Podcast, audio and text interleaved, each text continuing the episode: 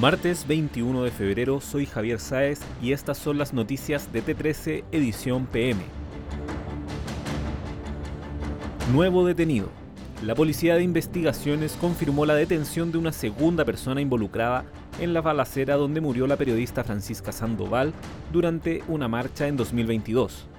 El hecho ocurrió durante las manifestaciones registradas el 1 de mayo de ese año en el barrio Meis, donde personas dispararon en contra de los manifestantes.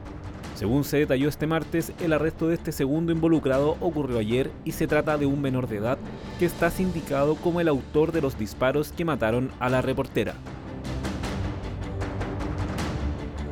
Era alcohol gel.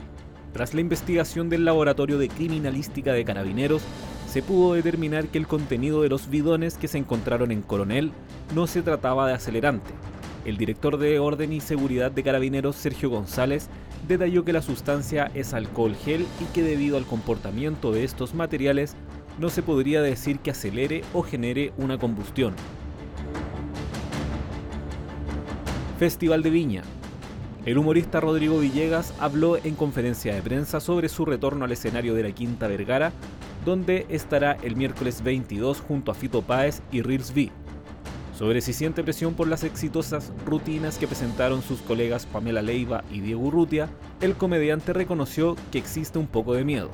Es como cuando ibas a disertar y el compañero hizo la media disertación, reconoció el comediante a la prensa. Putin critica a Occidente.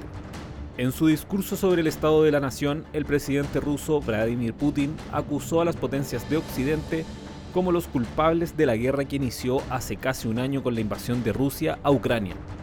En esa línea, el mandatario aseguró que resolverá cuidadosa y sistemáticamente los objetivos a seguir y valoró que su país no se ha desestabilizado con las restricciones económicas impuestas por el resto de los países.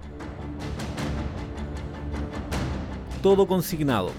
Este martes se conoció el informe arbitral que elaboró Felipe González sobre el partido de Colo Colo con Everton.